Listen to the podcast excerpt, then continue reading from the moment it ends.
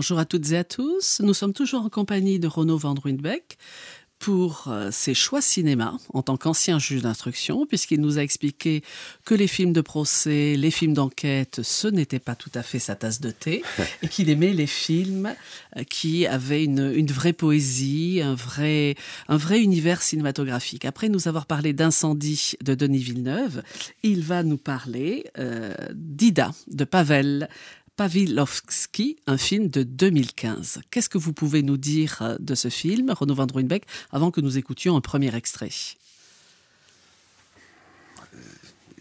La, la, la, scène que j'ai que j'ai en mémoire, c'est la dernière scène. Euh, on commence par la fin. On commence par la fin. Voilà. voilà. vous, vous me cassez tous mes effets là. non, mais elle, euh, la, je dévoile pas les secrets, mais l'héroïne euh, part en courant. Euh, et il y a cette musique euh, de Bach. Ich, ich, ich rufe zu dir, j'en appelle à toi, Dieu. Euh, ah, je suis pas. Seigneur je, Jésus-Christ. Je, je, suis pas chrétien, pardonnez-moi. Je, je, suis un, un, un, un, athée ou un agnostique, j'en sais rien. Euh, mais j'adore la, la musique parce qu'elle nous élève. Et je veux dire que cette scène qui dure peut-être deux minutes, ce qui est long, où il ne se passe rien, sinon qu'elle court après son, son destin, euh, elle est juste magnifique. Et j'adore les films où euh, vous avez euh, Schubert est parfois utilisé aussi dans les. J'aime pas le mot utiliser, mais. Convoqué. Que, oui, mais on convoque pas Schubert. La, la musique est tellement belle qu'elle se suffit en elle-même. Et la, la, musique de film, elle accompagne. Mais là, il y a une transcendance que, que donne la, la, musique à cette scène. Et après, il y a le générique, la, la musique continue. Vous avez juste pas envie de quitter le cinéma, tellement ça vous porte. C'est-à-dire ici que vous êtes en train de nous livrer votre goût pour la musique, ah bah. parce que vous êtes un, un, grand mélomane et vous êtes un, un grand pratiquant du piano. J'adore le piano et euh, je, je, regrette parfois dans, dans, les films parce que je suis pas, je, comme diraient mes enfants, euh, t'es un vieux, tu comprends rien. Euh, donc la musique moderne, euh, un peu, je dirais musique facile que j'entends dans les films me hérisse quelquefois. Et quand j'ai la chance euh, d'entendre euh, de la belle musique, j'ai vu tard récemment, mm. la, la, cinquième de Mahler, c'est prodigieux, c'est toute notre époque. Et je ne regrette d'ailleurs qu'une chose dans ce film, pardonnez cette digression, c'est qu'on passe pas plus de temps avec Mahler dans le film. Avec et sa moins musique. avec la, la chef d'orchestre. Oui, c'est ça. Trop de parlotte et pas assez de musique. Voilà, c'est surtout quand c'est de la, la, musique aussi belle. Alors, dans, dans la version qu'a qu utilisée euh, le cinéaste, donc Pavel Pavlikovski pour Ida, euh, Je crie vers toi, Seigneur Jésus-Christ, donc BV, VWV 639 de Bach, elle est interprétée par Alfred Brendel ah, au piano. Grand pianiste qui est mort. Ah, c'est une légende euh, du piano. Et il y a cette. Chez ce pianiste, une grande. Il y a à la fois la, la profondeur de la sensibilité et c'est linéaire en même temps. C'est-à-dire que c'est parfaitement en mesure, c'est, tout, tout, est parfaitement en place, mais il dégage quelque chose de, de plus profond que ce simple battement de mesure c'est une des plus belles pages qu'a écrit Jean-Sébastien Bach. ça aide, ça aide. Mais vous, vous le disiez, euh, la musique nous élève, et en particulier la musique de Bach, la composition de Bach. Oui, je trouve euh, euh, bien, personnellement, que, qu'un réalisateur fasse intervenir de la musique classique, qui n'est pas forcément du goût de beaucoup de gens. parce que peu de gens vont au concert aujourd'hui dans, la musique classique, relativement peu. Euh, donc c'est c'est enfin en tout cas ça m'a touché parce que cette musique est, est, juste magnifique et elle tombe à point nommé au moment où on sent euh, ce désespoir qui qui anime la course cette course on sait pas où où elle va elle retourne au couvent elle euh, on peut l'interpréter mais c'est c'est transcendant voilà c'est transcendant, transcendant, et ça on se laisse porter mais la musique est très importante dans ce film hein. vous disiez euh, vous n'aimez pas les, les, les, musiques souvent qui sont utilisées par euh, par les cinéastes de dans les, dans les films actuels, mais on est avec la, la tante, puisqu'il est question d'une tante qui écoute la symphonie Jupiter de Mozart. Hmm. Et on a, euh, quand on est dans le hall, enfin dans le hall, dans l'enceinte de l'hôtel et qui a les concerts le soir, euh, c'est du jazz, avec des musiciens de jazz, et en particulier John Coltrane.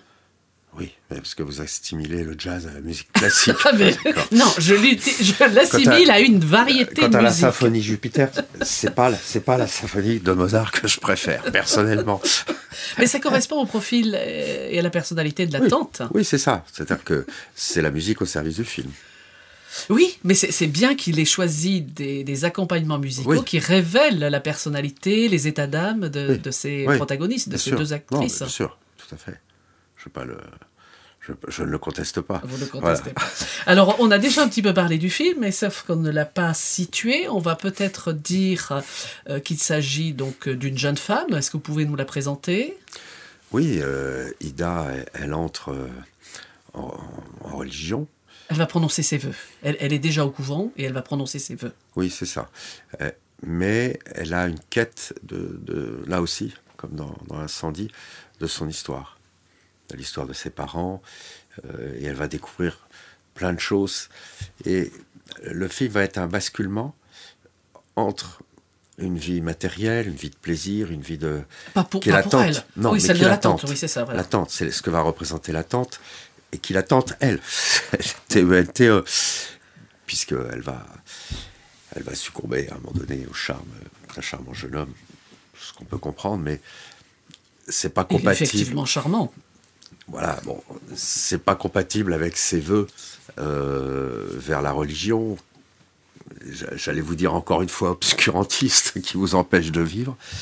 Mais il y, a, cette double dimension euh, du matériel et, de l'immatériel et qui, caractérise bien euh, cette, ce cinéma, j'allais dire slave des pays de l'Est, où on sent que, on parlait de la musique, elle a, une importance. Et on la retrouve d'ailleurs, euh, je, la retrouve euh, dans Liszt par exemple. Euh, Franz Liszt va se faire moine à un moment donné de sa vie. Et à côté de ça, il adore les femmes. Donc il, il valse de l'un à l'autre, ce qui va lui permettre d'écrire une musique extraordinaire parce qu'elle est à la fois pleine de vie et en même temps elle a cette dimension euh, euh, d'immanence euh, de qu'il élève de spiritualité.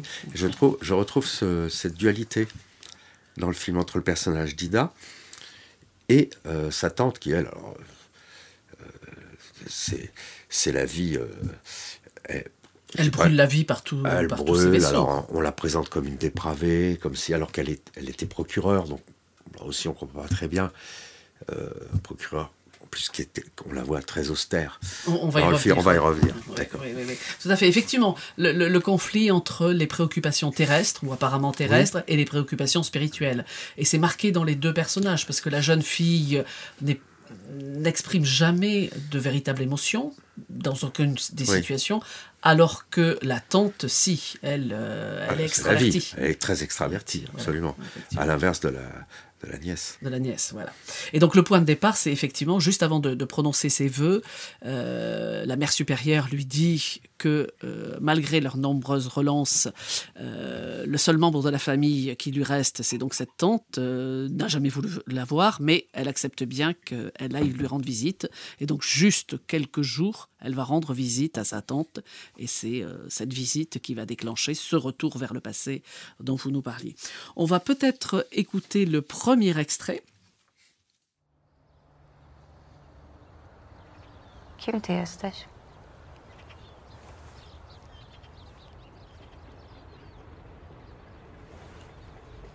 Teraz to już nikim.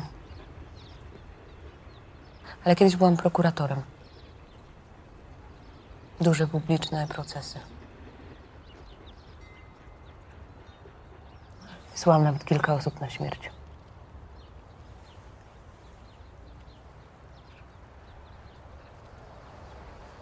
Kogo? Wrogów narodu.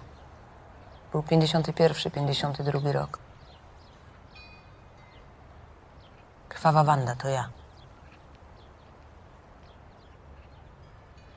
Przeminęło z wiatrem. Chcesz pączka? Nie.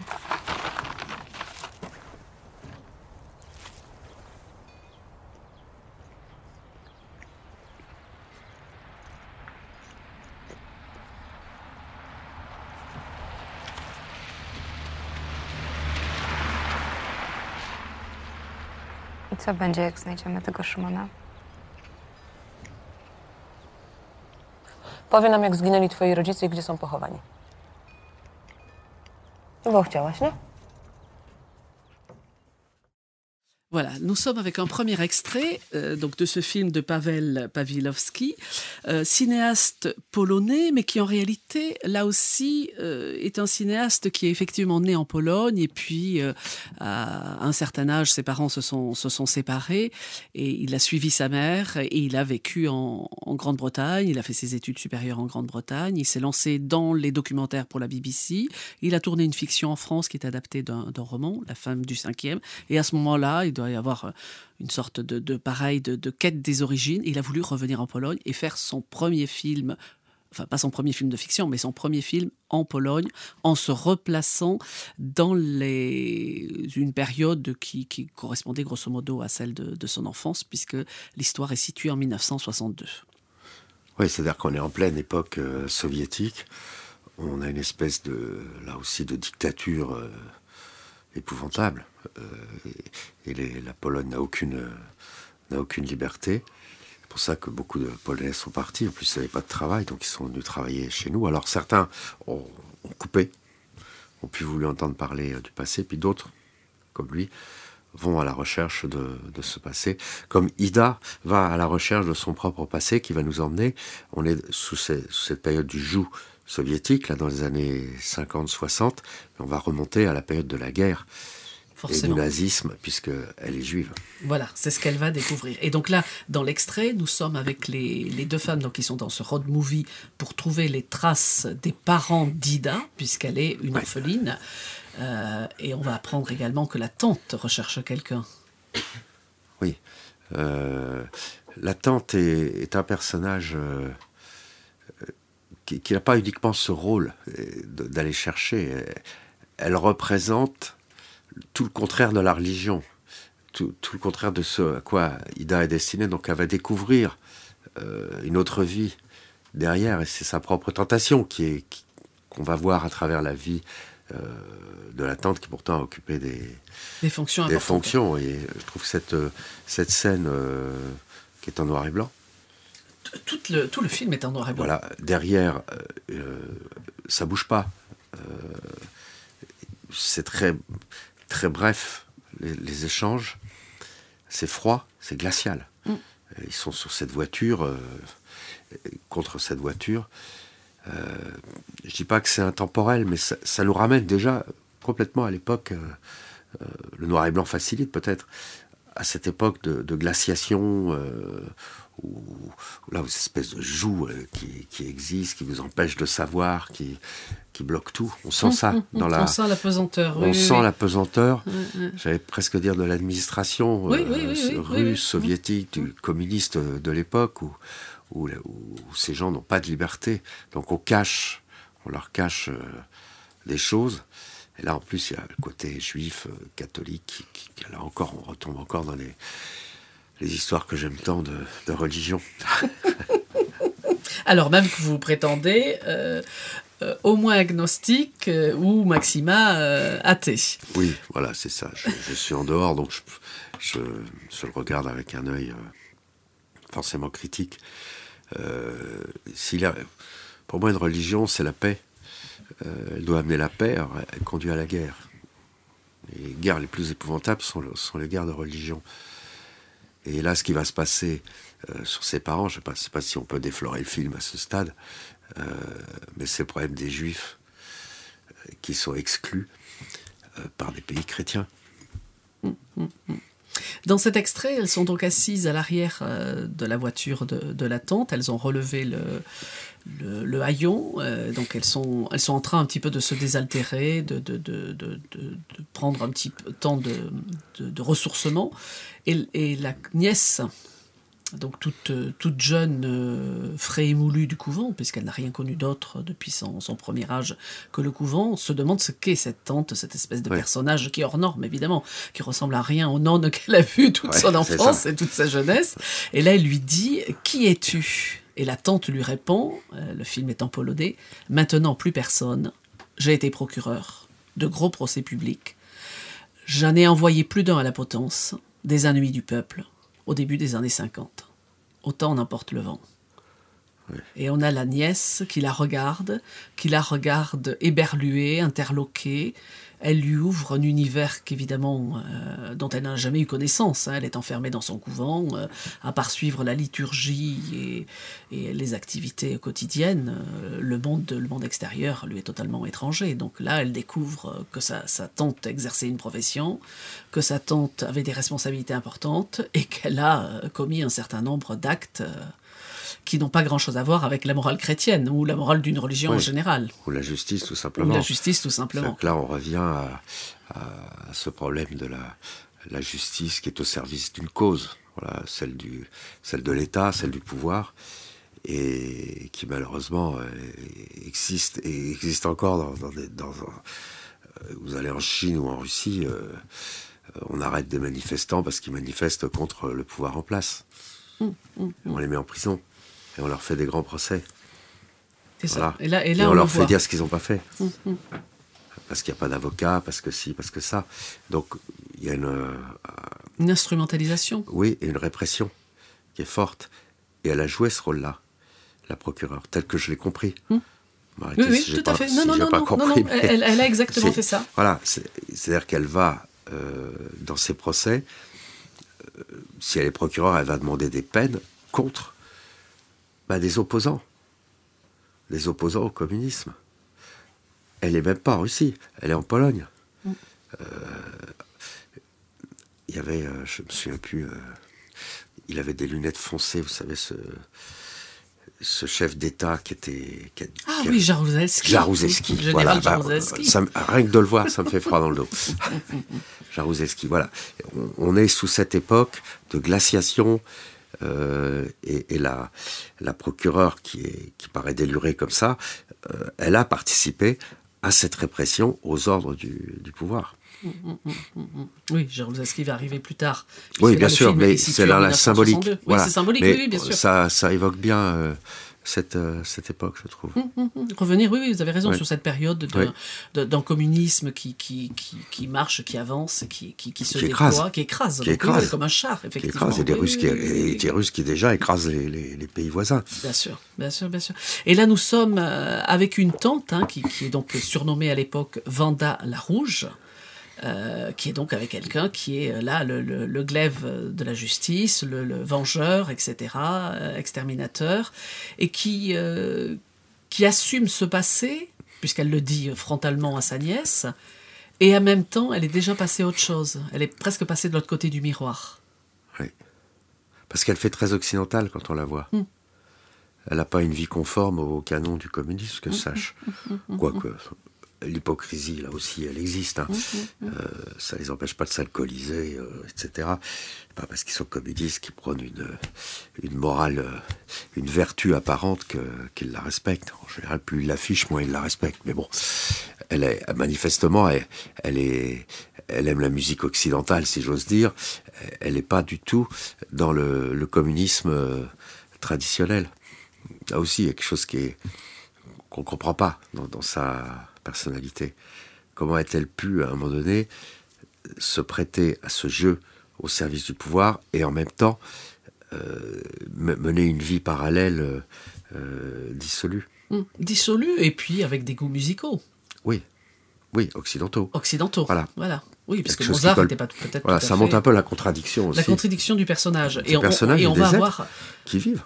On va avoir la révélation puisque là, quand elles sont dans ce, dans ce road movie, dans les terres euh, polonaises, c'est bien pour rechercher les traces du passé. Donc les parents d'Ida, comment sont-ils morts? Qui est-ce qui les a tués? Et il s'avère que la mère d'Ida était la sœur, la sœur adorée de Vanda la Rouge. Donc elle a non seulement perdu euh, sa, euh, sa sœur adorée, mais elle a aussi perdu, et on va le découvrir, son fils parce qu'elle avait un, bébé, un bébé qui a été confié à, à, sa sœur, à son beau-frère et aux paysans qui ont caché, puisque cette famille était juive. Et comme il était circoncis, comme il était de teint mat, les paysans ont considéré qu'il était juif et donc il valait mieux l'éliminer.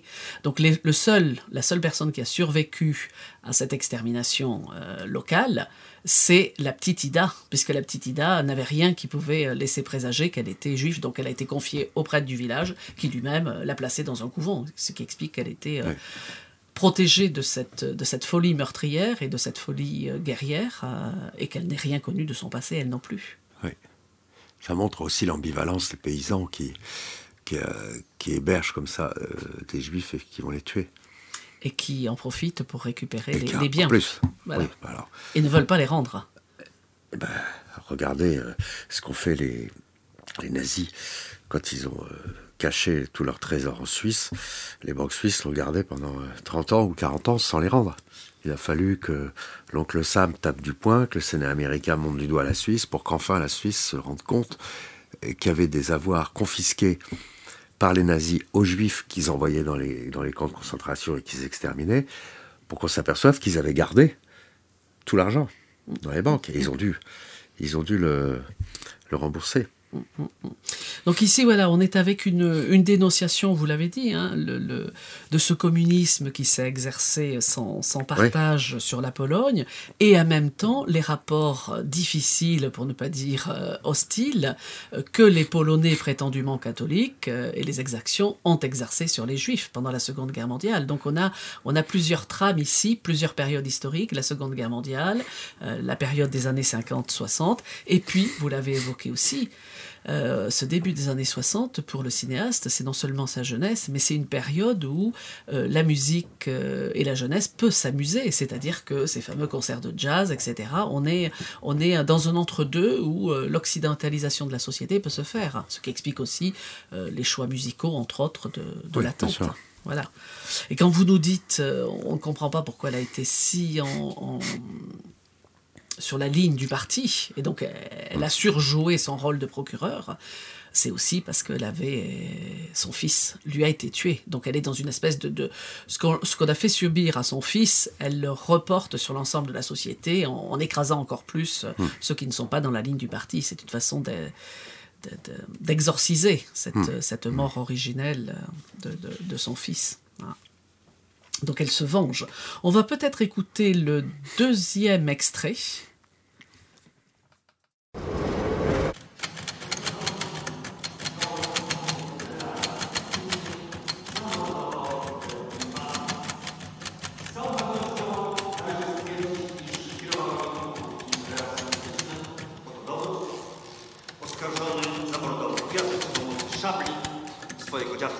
szabli należącej do Piłsudczyka. Którą oskarżono dziedziczył po dziadku, który był legionistą. Można stwierdzić, iż wraz z tym narzędziem zbrodni oskarżony odziedziczył poglądy antysocjalistyczne. Voilà, ce deuxième extrait se situe dans un tribunal et on entend la greffière qui est en train de, de prendre des notes pendant le procès. Est-ce que vous pouvez nous décrire un petit peu plus la scène? Oui, c'est. On la voit. Alors, elle n'est pas procureure, elle préside euh, le tribunal. Donc, là, une chose que je ne comprends pas. Euh, un procureur, il préside pas un tribunal, c'est pas la même. Euh, je, pense que c'est la deuxième partie de sa carrière. Elle a d'abord été procureure, où elle, était surnommée dans la Rouge. Ce qui correspond à ce qu'elle relate à sa nièce. Et ensuite, elle est devenue présidente de tribunal. Elle a été promue. Et là, on assiste à un procès public. Alors, l'image de la greffière m'amuse parce qu'on voit qu'elle tape à la machine. quand, j'ai débuté euh, dans la magistrature, j'avais une greffière qui tapait aussi à la machine. Après, on est passé à l'ordinateur. Donc, ça, nous remet à, l'époque. Et ce qui est, c'est à la fois euh, un rappel à la loi, puisque ce qui compte, c'est ce qu'elle va noter elle va établir le procès verbal, c'est ça qui va faire foi par la suite s'il y a des contestations, encore que dans un régime comme celui-là, on ne doit pas pouvoir contester euh, On n'était pas encore avec la, Cour européenne des droits de l'homme. Oui, bah ça, on en était loin. Euh, nous aussi, hein, on n'était pas, ne donnons pas trop de leçons aux autres. Euh, il n'y avait pas de cour européenne, euh, en tout cas, ça s'appliquait pas à notre jurisprudence dans les années 50, 60, etc., où la justice avait quand même, euh, quand même des, des failles dans, la, dans, son, dans son expression démocratique, si j'ose dire. Et là, c'est. Oui, ça fait penser à Kafka, un peu cette scène-là. Il y a le greffier qui note, il y a l'accusé, là, où il, il est dans, sur son banc, il dit rien. Euh, et c'est un acte politique en réalité euh, qu'on voit. Il est condamné pour ses idées anti-communistes. Voilà, c'est un opposant. Et, et, on voit que là, la justice, elle est, elle est, c'est le bras euh, du pouvoir, Mmh, mmh, avec c'est un le bras. procureur accusateur, un tribunal qui va condamner. Et comme elle dit, elle a prononcé des sentences très lourdes. C'est terrible de prononcer des sentences contre des gens qui se sont simplement opposés au pouvoir, qui ont manifesté ce sont les mêmes qui aujourd'hui en Russie vont condamner euh, les, manifestants qui se sont fait arrêter, interpeller, à des peines parfois lourdes, ou alors qui ont osé dire que c'était pas une guerre, que, c'était une guerre, euh, la guerre contre l'Ukraine et pas une opération spéciale. Il y a des gens qui font des années de prison pour ça, avec des juges comme ça et des procureurs comme ça, qui me qui me hérissent. Oui, parce que le point de départ, si on comprend bien, parce que la séquence est extrêmement brève, euh, il est reproché donc euh, à l'accusé d'avoir utilisé un sabre qui lui avait été transmis par la famille pour couper des fleurs. Donc se C'est venger. vraiment grave, c'est vraiment très très C'est grave. peut-être une dissension simplement familiale, peut-être Ouais. que c'est effectivement un geste politique, mais enfin, a priori, ça n'y ressemble pas. Mais malgré tout, la lecture qui est faite par le procureur, c'est que utiliser ce sabre historique pour couper des fleurs, c'est pas simplement de la méchanceté, ça ne peut pas être ça. Ce sont des idées antisocialistes, c'est un geste politique, et donc en ce sens, il doit être, il doit être condamné fermement. C'est ça, c'est une justice politique euh, une comme on les aime. aux ordres, ouais. Mais ce qui est intéressant aussi, c'est le personnage de Vanda.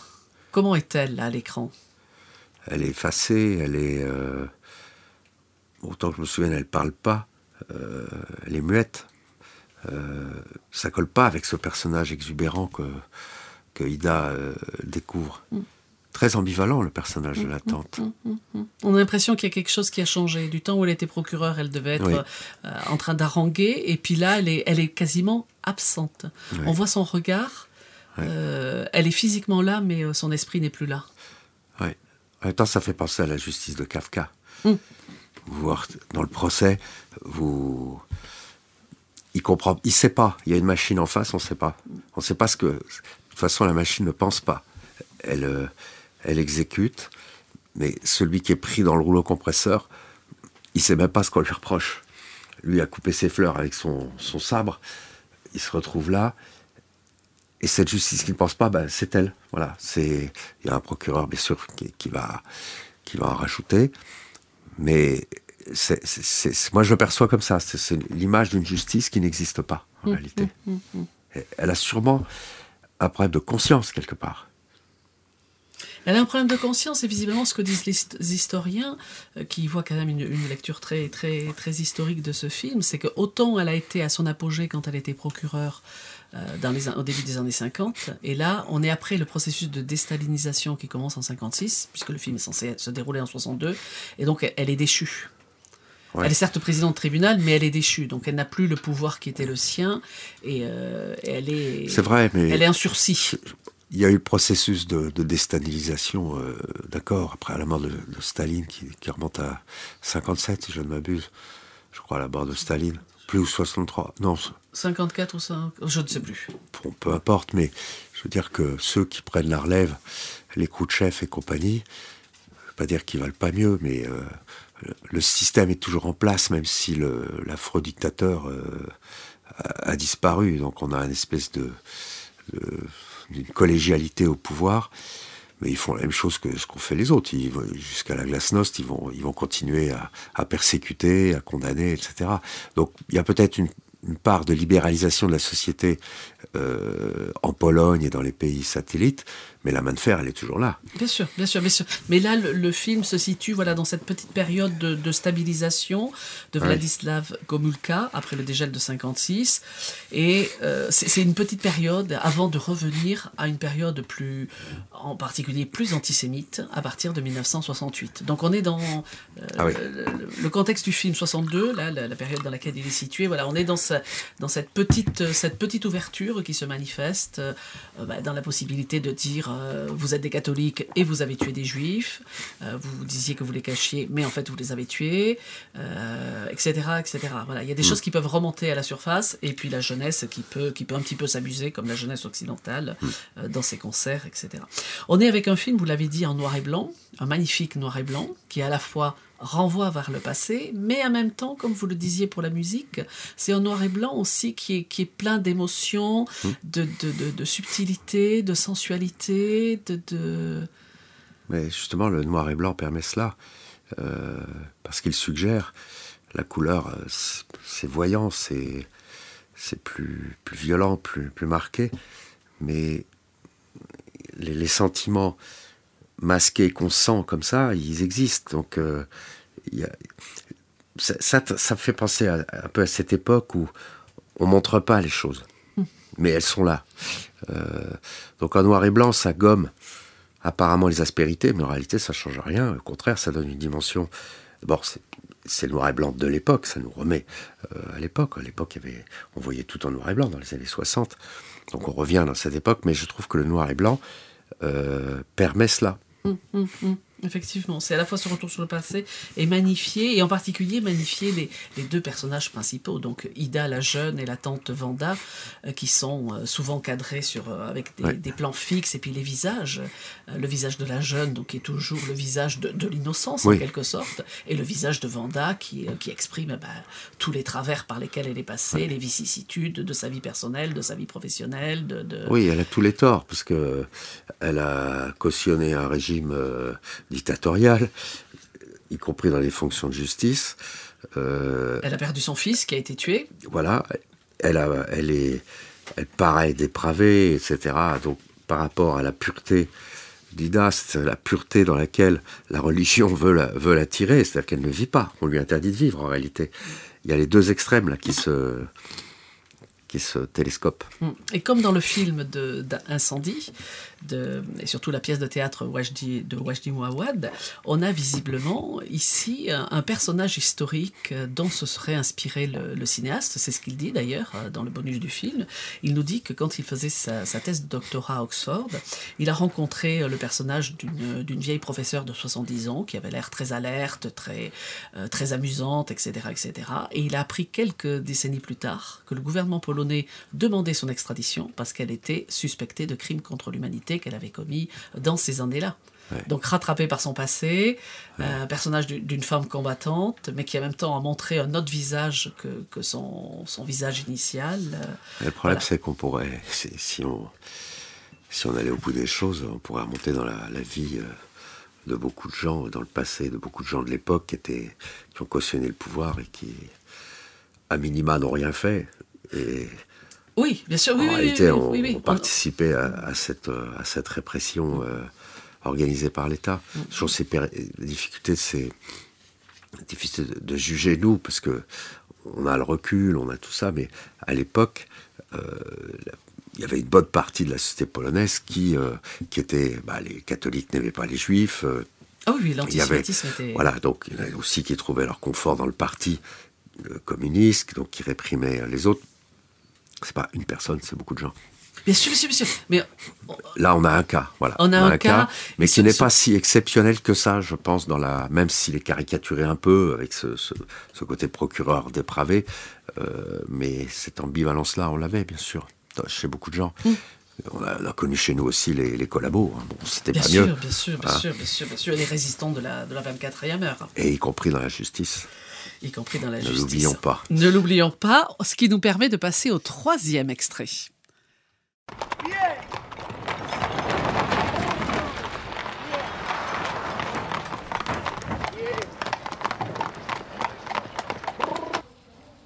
Kiedy zaczęłaś pić? Miałam jakieś 12 lat. Słuchaj, no. Możesz sobie sprawę ułatwić albo utrudnić. Możecie sobie towarzyszko sprawę ułatwić, albo możecie sobie towarzyszko sprawę utrudnić. Synku, musisz mnie wypuścić, ja mam immunitet, jestem sędzią. Weźcie ją na dołek.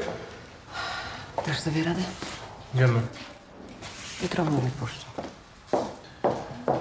Immunitet. Alors nous sommes euh, toujours dans le cadre de ce road movie. Elles, elles ont fini par découvrir euh, l'horreur qui est arrivée à la famille du fait de ces paysans catholiques qui les avaient soi-disant hébergés mais qui les ont exécutés.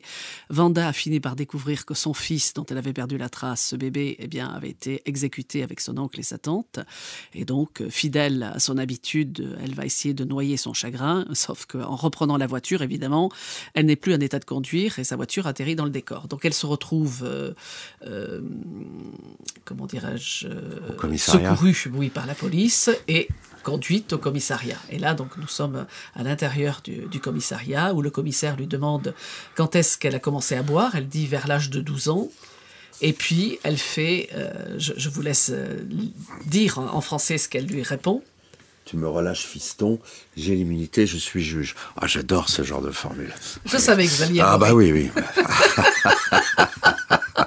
C'est ce que vous nous avez dit en arrivant ici. J'ai l'immunité, je suis un ancien juge d'instruction. Oui, un ancien. Mais que- qu'est-ce que ça donne quand on est juge?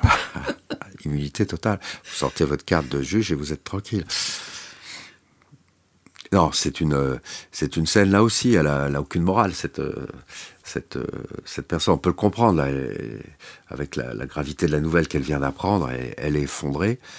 Euh, ça montre aussi euh, la conduite alcoolique. C'est, quelque chose de grave. Mais vous savez, j'entends souvent euh, les peines. Il faut mettre des, peines planchées. Vous ne pouvez pas mettre des peines planchées. Vous n'avez que des cas particuliers. Il faut apprécier chaque cas. Euh, son cas, là, quelle personne qui apprend une nouvelle aussi grave, euh, n'est pas tout à fait le même que celui qui est allé boire euh, 10 whisky en boîte de nuit et qui s'amuse.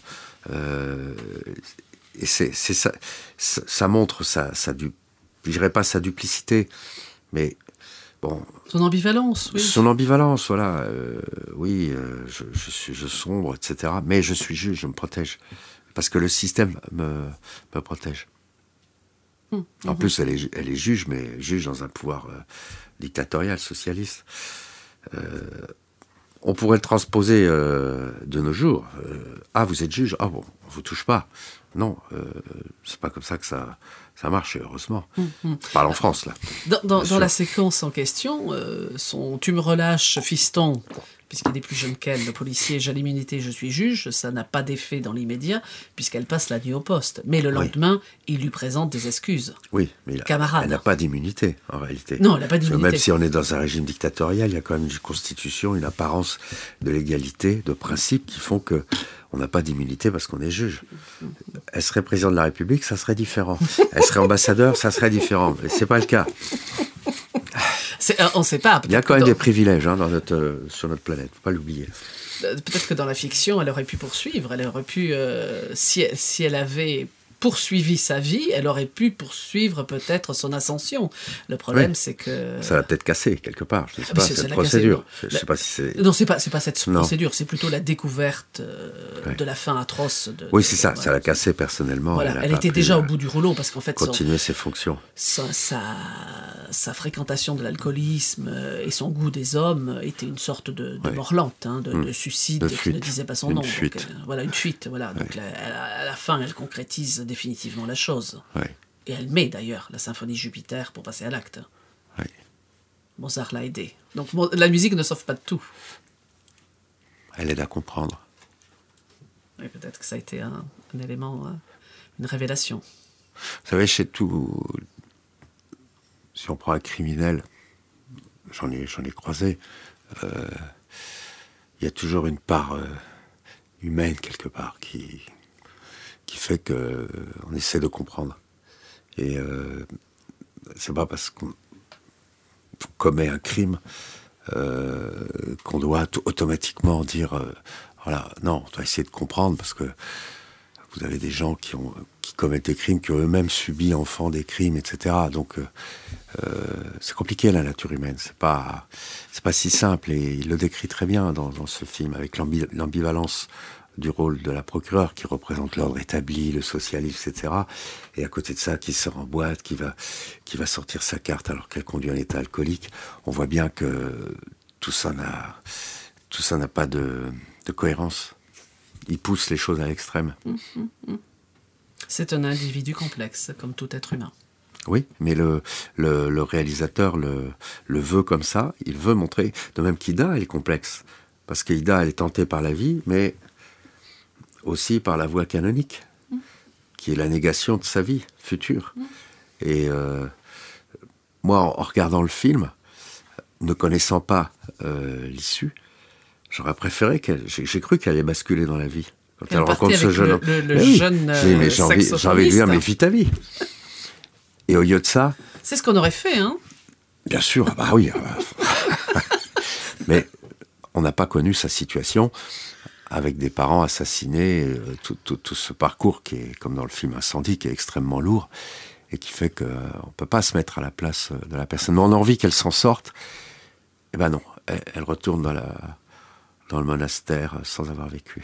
Mais si, puisqu'elle a vécu, elle a fait le tour de la vie à travers le tragique de l'histoire, à travers cet amour ouais. naissant du jeune homme, puisque le, le jeune homme avait l'air euh, très oui, intéressé naissant, par elle. Naissant, elle aurait pu avoir une vie, des enfants. Euh... Mais peut-être qu'elle n'avait pas envie. Peut-être qu'elle ne voulait pas finir comme sa tante. Ouais, ah, moi, je la sens résolue. Je sens qu'elle, elle aussi, elle a, elle a fait, un, elle Ah. a fait une, une boucle. Elle a... Je la sens perdue, moi. Vous la sentez perdue. Oui. D'accord. Et, et, et, cette scène finale où elle court, elle va se réfugier vers Dieu. Donc il y a cette musique de Bach qui, qui, qui, qui attire euh, vers Dieu. Elle est désespérée, en réalité. C'est un grand désespoir. Elle peut pas vivre. Donc elle se retourne vers Dieu par défaut. Je, le regrette pour elle. Euh, parce qu'elle passe à côté de. Pour moi, elle passe à côté de la vie. Elle nie sa vie parce que ses parents, elle découvre que ses parents ont été assassinés, elle ne le supporte pas. Donc, ben, on, se réfugie vers Dieu et, elle va quoi? Elle va prier toute sa vie. Je sais pas quoi vous dire, moi, après. C'est un affreux, un affreux païen. Oui, c'est ça. Vous un êtes mécréant, païen, un mécréant. Et vous allez vous Je peux resservir. pas renier ma nature de mécréant euh, fondamentale. Vous allez vous resservir un deuxième verre en hommage à, à, à, sa tante et à la mémoire de sa tante. Moi, ce qui m'intéresse, c'est que nous sommes là, si on regarde les, les, deux films, Incendie de Denis Villeneuve et Ida de Pavel Pawlowski, vous êtes avec des films qui retournent sur un passé complexe à chaque fois, à travers des, personnages, en particulier de jeunes femmes, hein, dans les deux, Ida et puis, enfin, Jeanne dans Incendie et puis Ida euh, de Pavel Pawlowski. Euh, et ce, retour euh, vers leurs origines, vers l'histoire d'un pays, vers, vers des guerres fratricides, vers des traumatismes, des horreurs, rencontre quand même sur son chemin la figure d'un porte-parole du droit. Donc le notaire dans le premier cas, ici la procureure qui finit présidente du tribunal. Donc vous n'aimez pas les films de procès, mais nous avons une petite scène de procès et nous avons une procureure. Bien joué. Je suis pas une contradiction près. Je Ah, m'en étais même pas rendu compte, vous voyez. Vous aussi, Moi, non, vous oui. êtes complexe. Bah oui, comme tout individu. Merci Renaud Van Ruynbeck pour ce, pour ce cheminement à travers Merci. ces deux films, ces, ces, deux beaux films que nous ne pouvons que recommander euh, aux auditeurs et puis de nous avoir un petit peu amené sur le chemin euh, musical qui est une de vos euh, prédilections. Passion. Passion. Merci à toutes et à tous. Merci à Léobardo Arango Pérez et merci à Marine Hirsinger pour leur présence euh, bienveillante, efficace à nos côtés. Au revoir à toutes et à tous. Au revoir.